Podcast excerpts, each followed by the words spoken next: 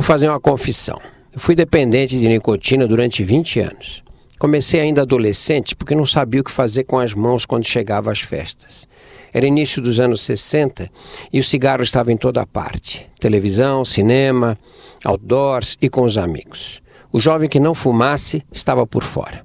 Um dia na porta do colégio, um amigo me ensinou a tragar. Fiquei meio tonto, mas saí de lá e comprei um maço na padaria.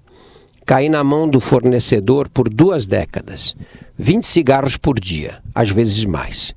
Fiz o curso de medicina fumando.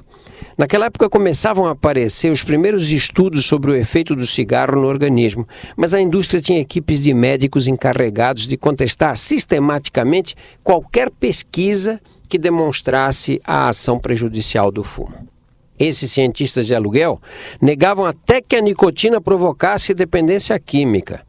Vejam só, negavam que provocasse dependência química, desqualificando o sofrimento da legião de fumantes que tentam largar e não conseguem.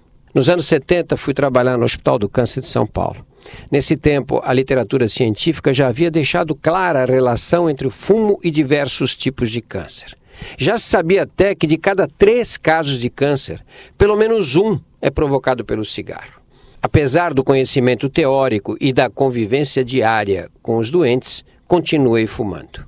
Quando me perguntavam, mas você é cancerologista e fuma, eu ficava sem graça e dizia que ia parar. Só que esse dia nunca chegava. A droga quebra o caráter do dependente.